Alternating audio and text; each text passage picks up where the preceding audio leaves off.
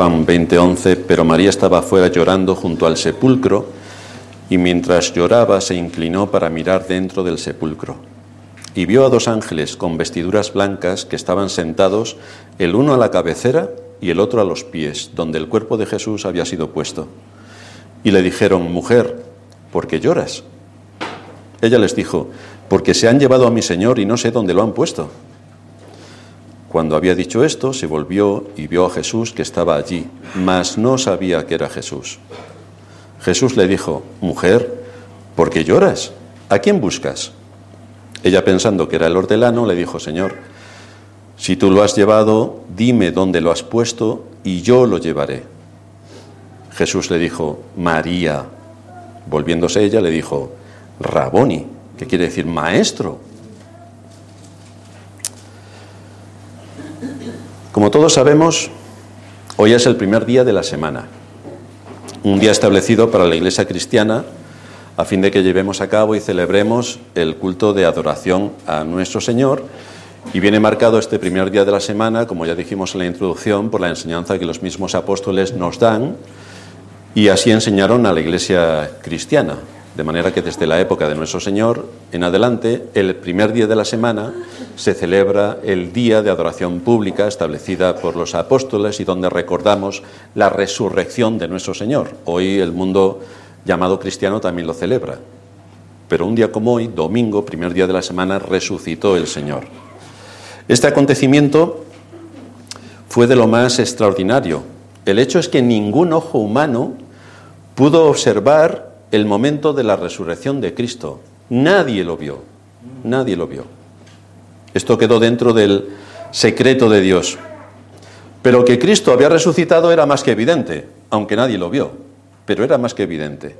Un terremoto llenó de terror a los soldados que hacían guardia para impedir que alguien se llevase el cuerpo del Señor y después dijera que había resucitado.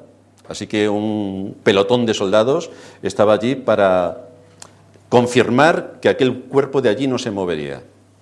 Aparte de este pelotón de soldados, también habían puesto en la entrada de la cueva una roca enorme que era imposible moverla por una sola persona. Aquello se necesitaba una fuerza extraordinaria para mover la roca, de manera que sellaron la roca de entrada a la tumba para evitar que nadie pudiera decir que a este que se llamaba o decía llamarse rey de los judíos pudieran sacarlo y entonces argumentar que había resucitado, de manera que la autoridad político-religiosa se aseguró de que allí no se iba a mover absolutamente nada. Pero el hecho es que sí que ocurrió, porque el terremoto, como decía, hizo huir despavoridos a los soldados y a la vez derribó la roca que estaba en la puerta de entrada de acceso a la tumba. Con lo cual, aquel hecho quedó bastante contrastado que allí había habido algo sobrenatural que había ocurrido. Luego también, cuando vemos lo que había en el sepulcro, es bastante curioso. La condición en la que estaban las vendas mostraban otra evidencia. El cuerpo de aquel, en aquel tiempo se envolvía en lienzos y se quedaba prácticamente momificado. Y allí había ocurrido algo porque las vendas, los lienzos, estaban ordenados. Y el Señor va a dar un paso más adelante, y es que se iba a empezar a presentar personalmente a distintas personas, con lo cual la evidencia de su resurrección quedaba absolutamente confirmada. Por lo que podemos estudiar en las Escrituras, el Señor hizo once apariciones antes de su resurrección. En primer lugar, se apareció a María Magdalena, una mujer. Esto es curioso, porque hoy parece que han descubierto a las mujeres. Ahí tenemos a las ideologías sectarias de izquierda que han descubierto a la mujer. Ahí están las feministas, han descubierto a la mujer, pero la escritura es amplia en decir y en reconocer y en poner una posición de honor a la mujer. Así que estos que aparecen aquí como que han descubierto la rueda, hombre, la rueda ya se inventó hace bastantes miles de años, así que no sabemos a cuento de qué vienen con esto. También vienen con más cuentos sobre el tema de que hay que cuidar el medio ambiente, que parece que se les ha ocurrido a ellos. Pero no sé si se han percatado que el Señor cuando creó a Adán y Eva, Adán le dijo que guardase y cuidase el huerto. No sé si eso tiene mucho que ver con cuidar el medio ambiente, pero se le parece bastante. Así que llegan con bastantes milenios de retraso, pero ¿qué podemos esperar de ideologías sectarias de izquierda? No podemos esperar otra cosa. Por tanto, en primer lugar, el Señor se apareció no a ningún otro, sino a María Magdalena, una mujer. En segundo lugar, se apareció a las mujeres cuando regresaban del sepulcro, según nos dice Mateo 28.9. En tercer lugar, se apareció a Simón Pedro, según se nos enseña en Lucas 24.34. En cuarto lugar, se apareció a los discípulos de Maús, que no tenían ni idea de lo que estaba pasando y estaban tristes, según nos relata Lucas 24:13. Se apareció en quinto lugar a diez apóstoles en el aposento alto, según nos dice Juan 20. También en Juan 20, en sexto lugar, se aparece a once apóstoles, ya se incluye Tomás. En séptimo lugar, se aparece a siete discípulos que faenaban en el mar de Tiberíades, según nos enseña Juan 21. En octavo lugar, a los once apóstoles y posiblemente a otros discípulos con ellos, según se nos dice en Mateo 28, 16. En noveno lugar, a más de 500 hermanos, según se nos relata en 1 Corintios 15, 7. En décimo lugar, a Santiago, según nos relata también 1 Corintios 15, 7. En onceavo lugar, a los once apóstoles y posiblemente a otros discípulos más con ellos en el Monte de los Olivos antes de su ascensión. Pero hay más apariciones del Señor, aparte de estas once. En décimo lugar aparece, después de su ascensión, a Esteban, cuando lo apedrean, y él mira y ve al Señor. En decimotercer lugar, a Saulo en el camino de Damasco, cuando ve una luz más potente que el sol y cae a tierra. En decimocuarto lugar, a Juan en la isla de Patmos, en el destierro, por causa de la palabra, según nos relata Apocalipsis capítulo 1. Esta fue la última vez. Pero es significativo que apareciera 14 veces porque el número no nos puede pasar desapercibido. Si el número de la perfección es 7 y el número para dar testimonio y confirmar una verdad es el 2, lo que tenemos es 7 por 2, 14 veces que aparece el Señor, de una manera completa y perfecta. Su siguiente aparición será en el futuro y la llevará a cabo ante aquellos que han sido comprados con su sangre cuando Él venga en su segunda venida.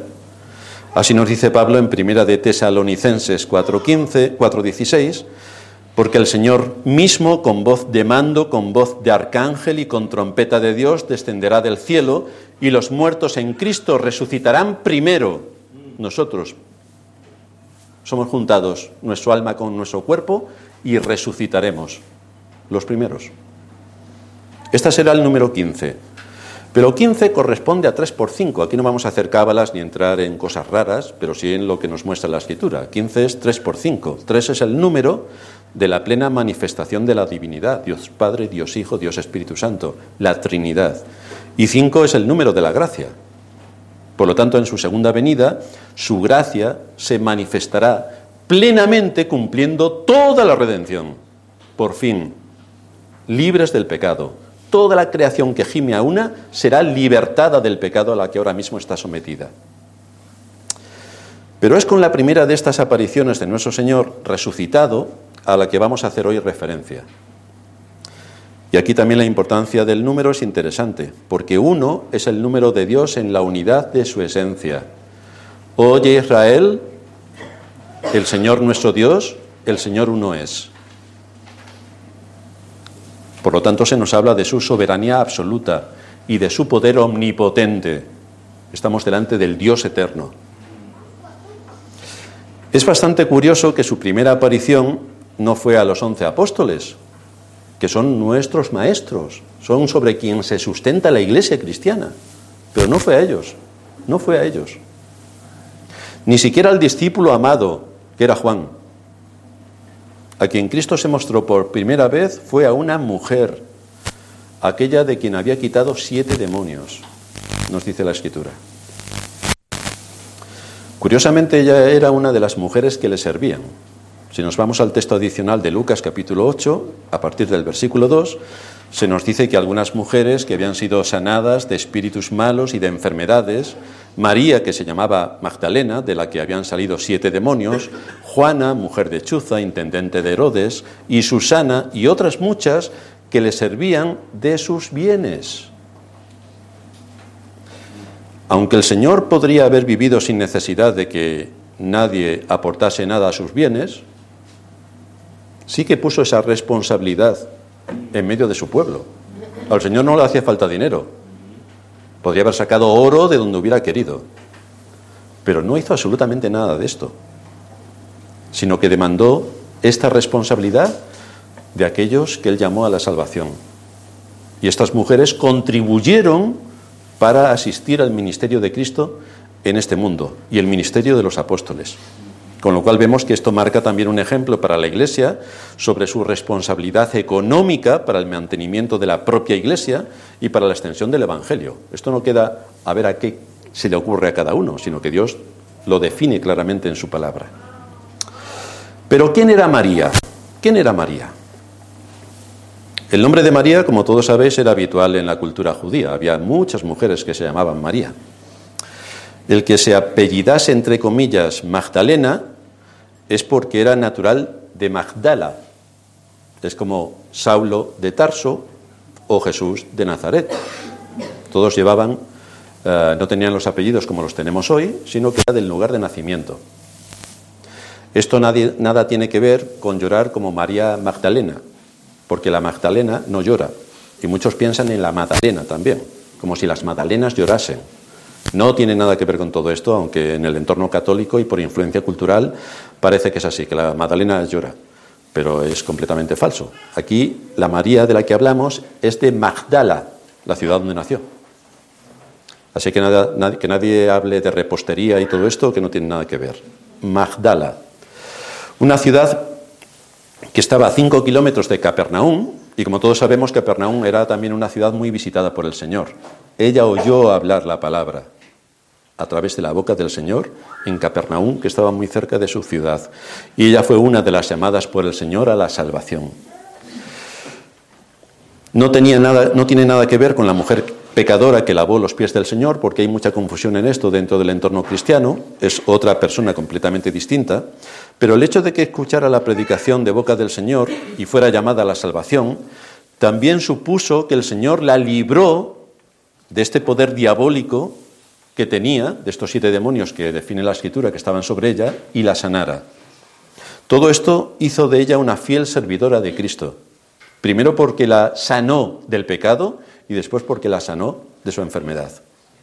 Pero no solo aportó de sus bienes para la extensión del Evangelio, sino que cuando el Señor fue a Jerusalén para sufrir y ser crucificado, María estuvo siempre cerca. Y esto es importante, porque de todos sus discípulos, excepto Juan, todos huyeron. Vaya hombres con valor, queridos hermanos, estos son hombres con valor. Y vemos aquí a una mujer que está cerca del Señor cuando estaba sufriendo toda esta terrible persecución, todas sus afrentas, todos sus latigazos, todas sus injurias, y cuando fue clavado en la cruz. María también estaba allí cerca. Ella fue testigo de la muerte del Señor. Nos dice el texto adicional de Marcos 15:40 que había algunas mujeres mirando de lejos, entre las cuales estaba María Magdalena, nuestra protagonista, María la madre de Jacobo el menor y de José y Salomé. Estas mujeres estaban allí, asistiendo a la vileza más grande que jamás se ha cometido. Después también ella participó en los preparativos del entierro. El texto nos dice, según nos relata Marcos 15:47, que María Magdalena y María, madre de José, miraban dónde lo ponían, querían saber dónde se iban a llevar el cuerpo del Señor, porque a los ajusticiados los dejaban eh, sin más para que alguien los recogiese o simplemente lo tiraban a la basura. Pero en este caso hubo dos personas que tomaron el cuerpo del Señor y con los ricos fue en su sepultura, como leemos también en Isaías 53. Ella mostró su valor por encima de los discípulos. Siguió atentamente toda la actividad por donde llevaron al Señor y fue testigo ocular de sus padecimientos, lo cual debió partirle el corazón continuamente al ver semejante vejación y al verle clavado en la cruz.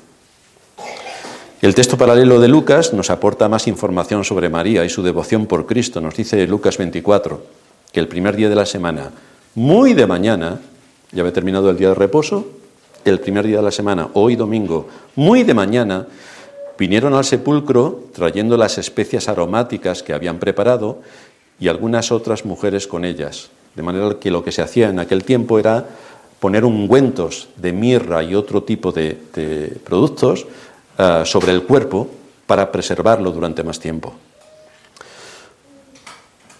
Así que madrugaron bastante estas mujeres para poner estas especias aromáticas sobre el cuerpo del Señor, según la costumbre que ellos tenían. En la historia que se nos narra, ya no están las otras mujeres a las que hace referencia al texto de, de Lucas, sino que está ella sola. Ella sola frente al sepulcro en el que había visto que habían enterrado al Señor. El ver la tumba vacía le produjo un impacto enorme y esto atacó directamente sus sentimientos. Así que el versículo 11 de este capítulo 20 de Juan se inicia diciendo, pero María estaba afuera llorando junto al sepulcro, llorando. En María podemos vernos todos identificados, porque en ella encontramos el esfuerzo en servir a Cristo, pero hay un detalle aquí importante. La caída por no estar atenta a su palabra. Por una parte, un esfuerzo extraordinario de servicio, de tesón, de estar junto a Él en sus sufrimientos, pero aquí hay algo que falla, una caída que vamos a ver. Estos versículos que hemos leído nos muestran, en primer lugar, que quienes aman a Cristo con más diligencia y perseverancia son los que obtienen las mejores bendiciones, porque ella obtuvo la bendición de ser la primera a la que el Señor se presentó. Esto se ilustra en el libro de Proverbios, en el capítulo 8, versículo 17. Allí se nos dice, yo amo a los que me aman y me hallan los que temprano me buscan. Y esto es lo que ocurrió con esta mujer, temprano me buscan. Seguramente seguía el ejemplo del Señor que nos comentaba antes el pastor Portillo, que se levantaba muy de madrugada, aún siendo de noche, para orar. Pues aquí vemos a esta mujer también con ese ejemplo, muy de mañana, el primer día de la semana, se dirigió a cumplir con un deber que ellos tenían establecidos. A diferencia de las mujeres, los dos discípulos que vieron la, tumba vacía volvieron a casa. Pero María no se pudo alejar del sepulcro, no pudo. Había un profundo amor por Cristo que le impedía alejarse del lugar donde Nicodemo y José de Arimatea le habían dejado. Por otra parte, vemos también en su conducta que en muchas ocasiones los temores y los miedos que podemos tener como creyentes son totalmente infundados. Y este texto nos, lo demuestra. Pero María estaba afuera llorando junto al sepulcro, llorando. Y una vez más el Espíritu Santo nos muestra aquí que el amor debe ser dirigido por el conocimiento. El amor debe ser dirigido por el conocimiento y este conocimiento debe ser fruto de la fe y de la palabra. El conocimiento es una condición necesaria para entender y comprender las promesas de Dios y cómo se aplican las promesas de Dios a nuestra situación particular. Tenemos aquí a Satanás dando vueltas. Ya sabéis que es el Dios de las moscas y aquí tenemos a la mosca dando vueltas. En María vemos que fue su profundo amor por Cristo lo que le hizo llorar. Lloró desconsoladamente, lloró amargamente. Pero si observamos bien, vemos que estaba llorando porque el sepulcro estaba vacío. Esto es interesante. Estaba llorando porque el sepulcro estaba vacío. Sin embargo, esto es precisamente lo que le, le, debía haber llenado de gozo y alegría. Porque si el sepulcro estaba vacío, es que Cristo había resucitado como él ya había prometido. Pero no fue así. No fue así. Si hubiera prestado atención a las palabras del Señor, sabría que aquello era motivo de regocijo. Pero para ella fue un motivo de amargura extraordinaria.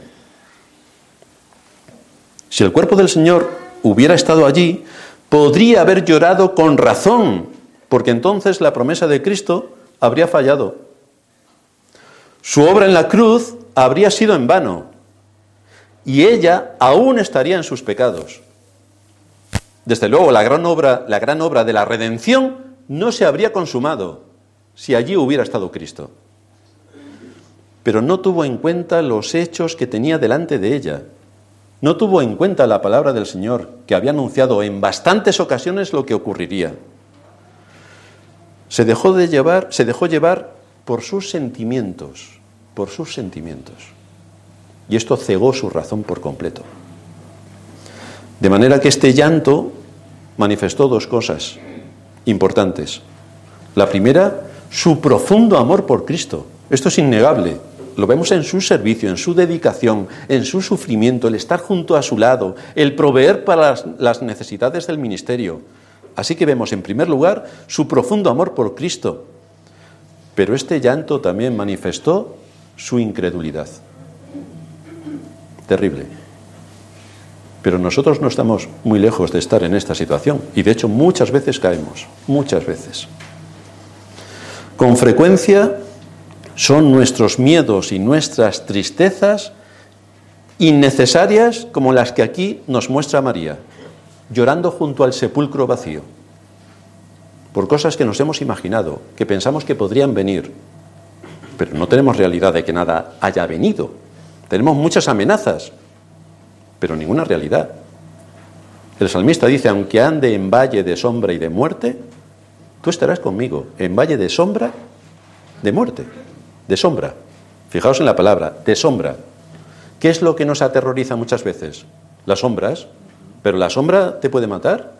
No. ¿Qué hace una sombra? Nada. Pero sí que atemoriza. Entonces, en esos momentos tenemos que, recordar que Él está con nosotros, aún en medio de las sombras, que es propaganda, que nos atemoriza, que nos hace rendirnos, que desbarata todo nuestro ser interior. Y son solo sombras. María lloró como si nada pudiera consolarla. Lloró a pesar de ver a los ángeles dentro del sepulcro. A pesar de ver a los ángeles, lloró. No dejó de llorar aun cuando los ángeles le dijeron, mujer, ¿por qué lloras? Los ángeles no dejó de llorar. Ellos le estaban queriendo decir que no había motivo para llorar, mujer, ¿por qué lloras? Pero si Cristo ha resucitado, ¿por qué lloras? Ella estaba tan ensimismada en su dolor que no escuchó lo que los ángeles le estaban diciendo. Siguió con su profundo dolor. Pero es más, lloró todavía cuando nuestro Señor le dijo, mujer, ¿por qué lloras? Se lo dijo el Señor, se lo dijo el Señor. Y el motivo de su llanto era siempre el mismo. Ni siquiera reconoció al Señor dentro de su llanto y de su dolor. Ni siquiera reconoció al Señor. Y le respondió al Señor, porque se han llevado a mi Señor y no sé dónde lo han puesto. Pero no estamos esperando la resurrección. ¿No estamos esperando que el Señor tome el dominio sobre la muerte? Si es esto lo que estuvo predicando tres años y medio. Se han llevado a mi Señor y no sé dónde lo han puesto. María, ¿por qué lloras? le dice el Señor. Se han llevado a mi Señor y no sé dónde lo han puesto. Sin embargo, en todo este tiempo que ella estaba tan afligida y llorando, desconsoladamente, su Señor estaba muy cerca de ella, estaba muy cerca. Sus lágrimas eran innecesarias. Debería haber saltado de gozo, como decía antes, por ver el sepulcro vacío y mucho más al ver a aquel que le hablaba, el Señor. Pero como solo se miraba a sí misma y sus circunstancias, pobre de mí, no pudo darse cuenta de que la realidad era completamente distinta de lo que ella se había fraguado en su mente y en su corazón. No se dio cuenta de la realidad. Aquí tenemos una imagen fiel de nuestra propia experiencia. Si nos miramos al espejo, Creo que ninguno se salva de esta situación. ¿Con qué frecuencia olvidamos las promesas de Dios en la que se nos afirma, no te dejaré ni te desampararé? No tengas temor del hombre. No te dejaré ni te desampararé. ¿Cuántas lágrimas derramamos por tener en nuestra mente miedo por el futuro? Miedo por nuestras circunstancias y por cosas sobre las que no tenemos ningún control y estamos atemorizados, temblando. Pero queridos hermanos, si Dios tiene el control absoluto de todo, si eso ocurre es porque Dios lo permite. Y si Dios lo permite es que para sus planes eternos, allí hay un objetivo. Así que muchas veces olvidamos que todo está bajo el gobierno absoluto de Dios y que nada ocurre sin su consentimiento. Que Él cumple su voluntad en los cielos y en la tierra y que nada escapa a su dominio, nada. Nadie hay que le diga detén tu mano. Nadie puede hacerlo. Pero esto lo tenemos que recordar porque se nos olvida. Lo tenemos que recordar, recordar. Y por otra parte, aunque veamos muchas injusticias en nuestra época, aunque ocurran cosas tristes en las iglesias de Cristo, aunque haya manipulación y muchas intenciones malvadas de hacer daño por parte de los poderes políticos, sea lo que sea que esté ocurriendo, todo está permitido por Dios. Dios permite que ocurran estas cosas. El mundo se aleja de Dios, reniega de Dios, le escupe a Dios. Pues no nos podemos extrañar de que vengan juicios.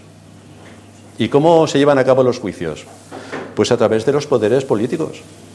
Es así como ocurrió en Israel durante toda su vida, toda su existencia. Fueron invadidos continuamente por naciones vecinas. Fueron llevados esclavos por naciones vecinas. Fueron sometidos por naciones vecinas. ¿Cuál era el origen de todo este juicio de Dios? La desobediencia. Desobedecieron, desobedecieron, desobedecieron, desobedecieron. Los juicios llegaron continuamente, cada vez con más intensidad hasta que las diez tribus del norte desaparecieron del mapa. Si los hombres rechazan a Dios y le desprecian, lo natural es que las cosas vayan de mal en peor. Y nosotros como iglesia estamos dentro de todo el contexto social, cultural, económico, político, estamos dentro. No nos vamos a librar de todo lo que tenga que ocurrir. Daniel no se libró de la invasión caldea, ni se libró de ser tomado prisionero y llevado a Babilonia, no se libró, aunque era un hombre temeroso de Dios, un joven cuando fue tomado. Pero allí donde Dios le puso fue luz, fue fiel en aquello sobre lo que el rey le puso en sus dominios. Y siempre repetimos el caso de Daniel porque fue el segundo en el reino bajo cuatro reyes y dos imperios. Así que ahí tenemos un ejemplo de testimonio impecable de un hombre que sirvió a Dios en medio de su generación. Hay situaciones y circunstancias en las que no podemos hacer nada. No podemos hacer nada por cambiar el ritmo del mundo que ahora mismo va directamente al precipicio. Nosotros no podemos detener ese ritmo que lleva el mundo. Pero sí que podemos orar para que el Señor nos consuele y nos aliente en medio de todo lo que se está fraguando, que tiene como objetivo acabar con Dios y con su pueblo y nosotros tenemos que defendernos en la medida de nuestras posibilidades, y aún siendo un pueblo pequeño, de todos los ataques que estamos sufriendo. Y esto lo hacemos mediante la oración, mediante la palabra y suplicando la ayuda del Espíritu para que mantenga encendida la llama que nos hace estar dando luz en medio de la terrible oscuridad que nos rodea.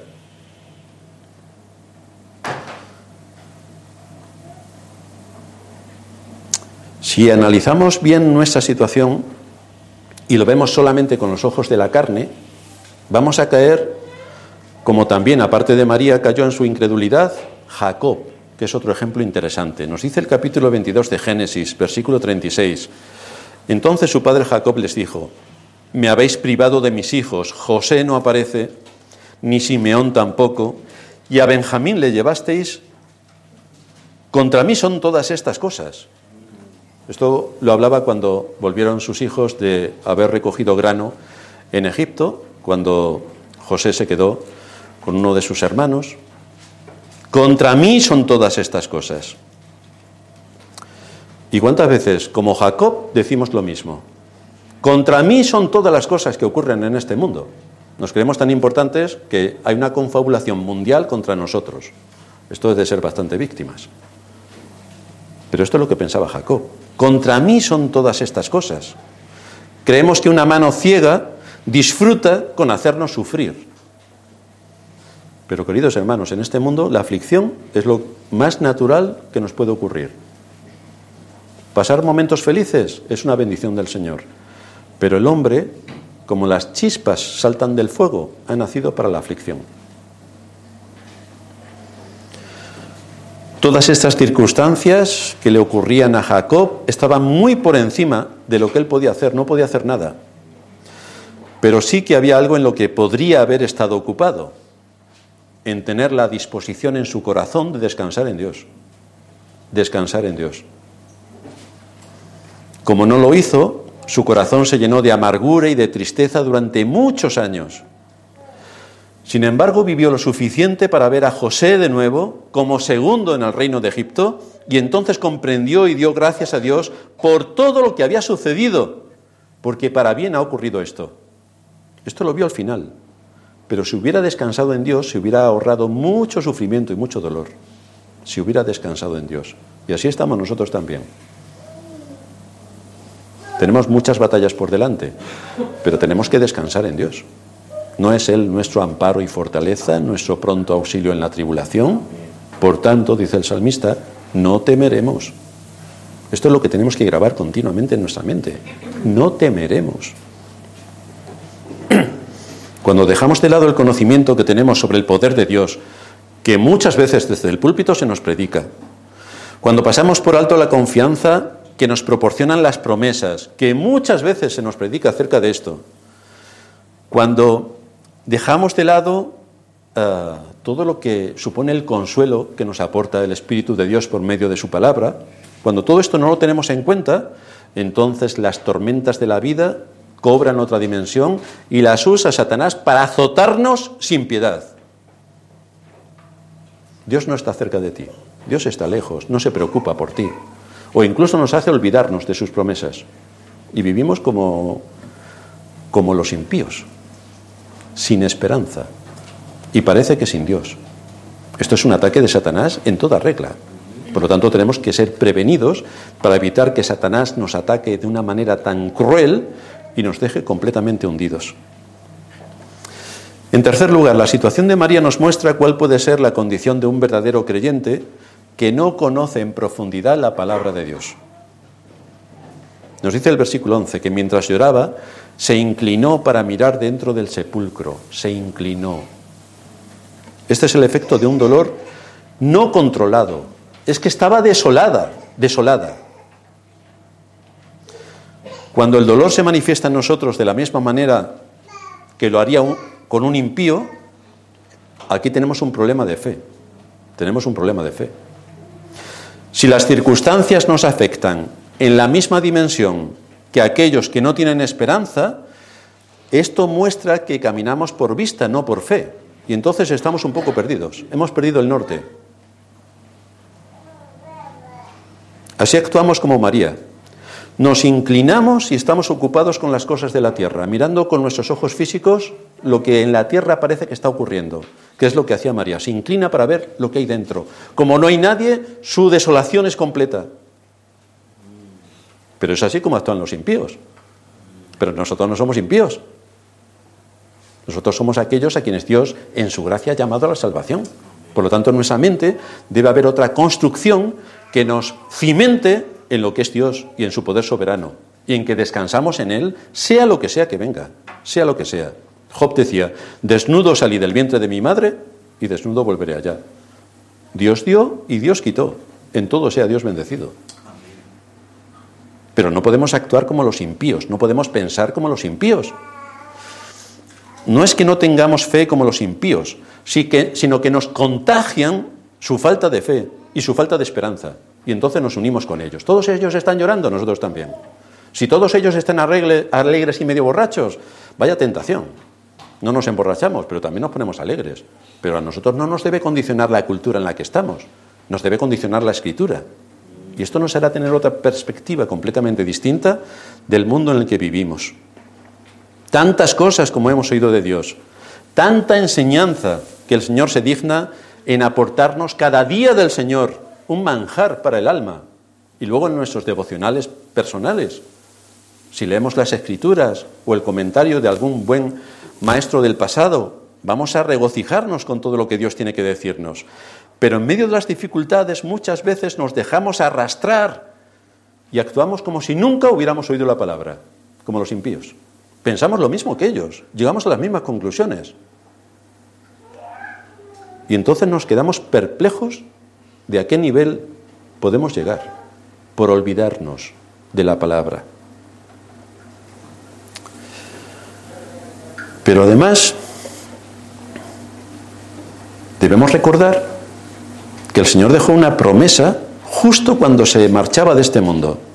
Y desde la Iglesia tenemos una responsabilidad amplísima en predicar el Evangelio, porque allí, cuando el Señor se iba a marchar, en Mateo 28, 20, está hablando a los discípulos, por lo tanto a la Iglesia en general, enseñándoles que guarden todas las cosas que os he mandado. Es el papel de la Iglesia enseñar todas las cosas que Cristo ha mandado. Este es nuestro objetivo. Y además el Señor añade, y he aquí, cuando se enseñen todas las cosas que yo he mandado, la atesoremos en nuestro corazón y hagamos de ellas nuestro fundamento, he aquí yo estoy con vosotros todos los días hasta el fin del mundo. Hasta el fin del mundo. En vez de estar sumidos como María mirando al sepulcro, la escritura nos anima a mirar las cosas de arriba, no el sepulcro. Si aquí estamos en el reino de la muerte, aquí no podemos esperar nada bueno, pero esperamos según sus promesas, cielos nuevos y tierra nueva en las cuales mora la justicia. Tenemos que ser consecuentes con la verdad revelada. Tenemos que afrontar el futuro con valor. Y desde luego tenemos que descansar en la voluntad de Dios. Cuando hay cosas que nosotros, sobre las que nosotros no tenemos ningún control. ¿Cómo va la política? ¿Cómo va la economía? Pueden hacer lo que quieran de nosotros. Pero ahí nosotros no podemos hacer gran cosa, salvo en el contexto donde Dios nos ha puesto ser luz. Porque si un alma se gana a través de la luz que nosotros podemos dar, esto es de una enorme gloria para el nombre de Dios. Con que solamente una persona sea ganada para el Evangelio por la luz que podemos irradiar en el contexto donde nos desarrollamos como en nuestra actividad natural. Cristo no ha abandonado a su pueblo, lo ha prometido. Estaré con vosotros todos los días hasta el fin del mundo. Así que no nos ha abandonado ni nos va a abandonar.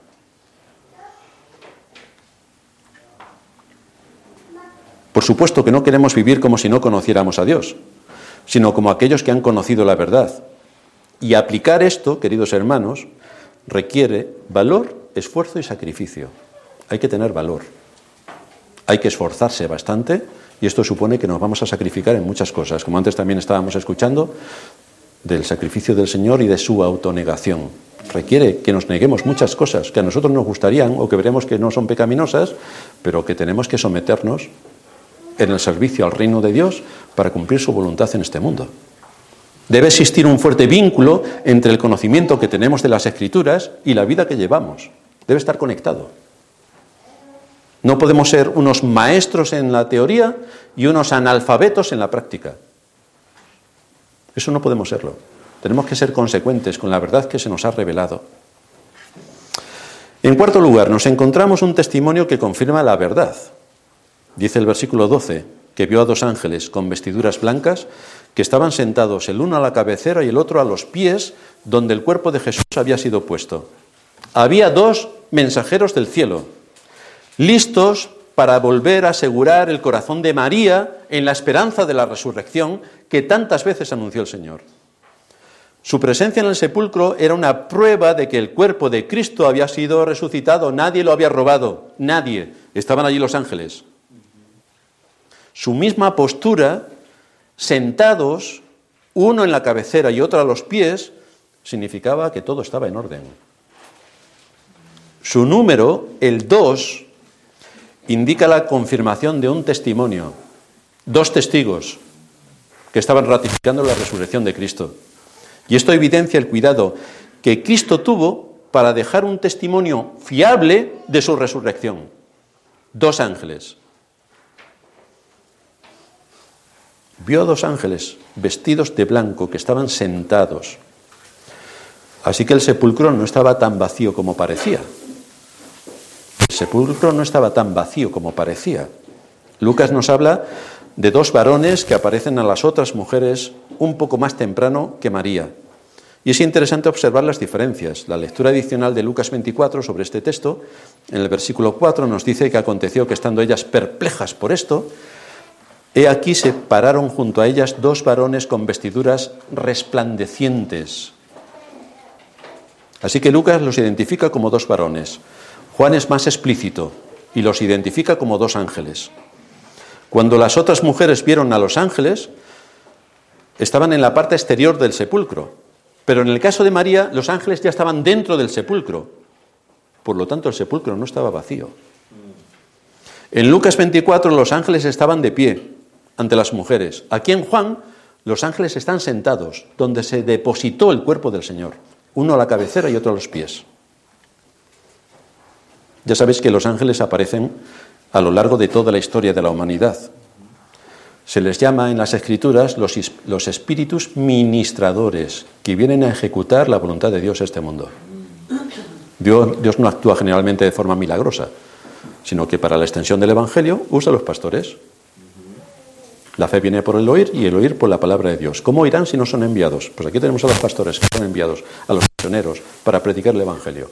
Pero Dios también en el mundo espiritual envía a sus ministros, que son los ángeles, para cumplir su voluntad en este mundo. En la historia del Nuevo Testamento, un ángel anunció el nacimiento de Juan el Bautista también el nacimiento del Señor. Fueron ellos quienes anunciaron el nacimiento de Cristo a los pastores, proclamaron la gran salvación que venía con Cristo. Fueron, ellos quienes estuvieron sirviendo al Señor en la tentación. Fueron ellos quienes estuvieron con el Señor en Getsemaní. Y ahora aparecen en el día de la resurrección, nuevamente. Destaca el color de sus vestiduras, blancas resplandecientes. Marcos nos da un detalle adicional cuando llegaron las mujeres al sepulcro.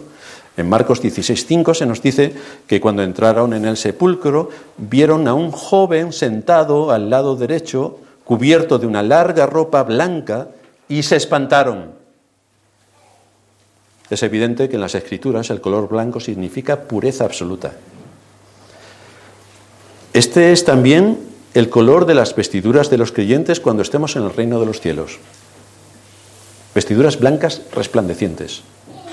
No hay ninguna señal de pecado, no hay impureza, no hay absolutamente nada.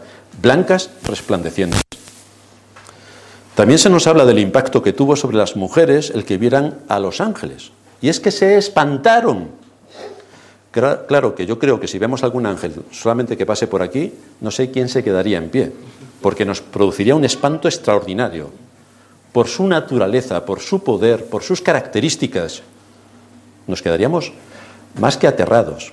Y eso que son criaturas, seres creados como nosotros. Y son consiervos nuestros. Pero su naturaleza y su poder es incalculable a nuestro lado. También nos sorprende el detalle que se nos da sobre la posición en la que María encuentra a los ángeles. Nos dice que vio a dos ángeles vestidos de blanco, sentados el uno a la cabecera y el otro a los pies porque este es el único lugar en las Escrituras donde vemos a los ángeles sentados. El hecho de que estaban sentados en el lugar donde el cuerpo de Jesús había sido puesto fue como un testimonio de Dios para evidenciar que había vigilantes celestiales guardando el cuerpo de Cristo y que por lo tanto nadie se lo había llevado. Nadie, nadie podía llevárselo. Aquí estamos hablando de una resurrección. Así se cumple también la profecía del Salmo 19 perdón, del Salmo 91. Pues a sus ángeles mandará cerca de ti que te guarden en todos tus caminos. Aquí también, en la muerte, fue asistido el Señor. Esta posición en la que María encuentra a los ángeles es sumamente curiosa porque nos lleva directamente al texto de Éxodo que leíamos en la introducción, el arca del pacto. Allí se nos dice en Éxodo 25, 17, Harás un propiciatorio de oro fino cuya longitud será de dos codos y medio, su anchura de dos codos y medio.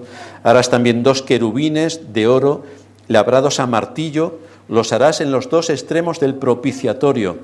Harás pues un querubín en un extremo y un querubín en el otro extremo. De una pieza con el propiciatorio harás los querubines en sus dos extremos. Y de allí me declararé a ti y hablaré contigo de sobre el propiciatorio, de entre los dos querubines que están sobre el arca del testimonio, todo lo que yo te mandare para los hijos de Israel. Allí estaban los querubines mirándose el uno al otro, con las alas cruzadas, tocando casi el uno con el otro, y mirando al propiciatorio. Y si recordamos un poco las enseñanzas que nos hablan sobre esto, Cristo es nuestra propiciación. Y allí están los ángeles, sentados, en el lugar de la tumba, pero de un Cristo resucitado pero de un Cristo que hace propiciación por su pueblo. Aquí se nos insiste en que tenemos un gran sumo sacerdote sobre la casa de Dios, que conoce que somos polvo, Por eso vino a rescatarnos de la muerte. Por eso vino a rescatarnos del infierno. Y por eso con Él nos da todo lo que en su resurrección logró para nosotros. ¿A qué conclusiones llegamos con todo esto? Pues aquí vemos que a pesar de la conducta que nos presenta María,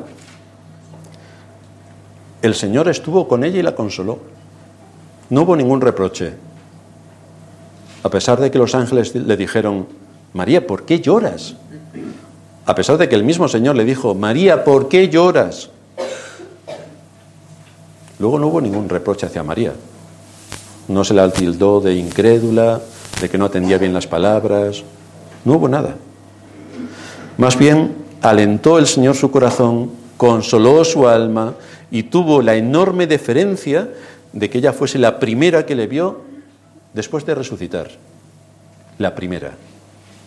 Una mujer que sirvió al Señor, que anduvo con Él atendiendo el servicio al ministerio, que le honró con sus bienes, que le atendió con sus hechos, que se esforzó, que fue valiente y que tuvo que soportar la muerte del Señor.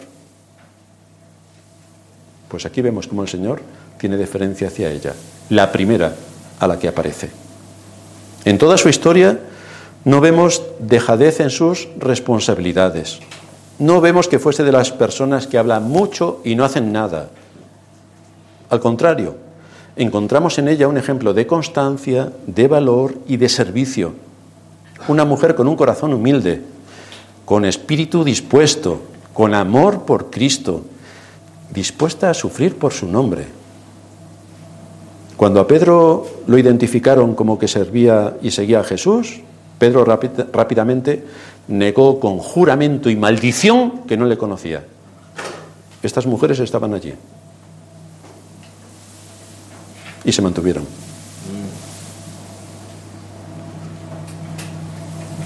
A pesar de su caída, de su incredulidad, que es también la nuestra, esta mujer es un ejemplo para todos, un ejemplo de piedad, de firmeza, de amor por Cristo,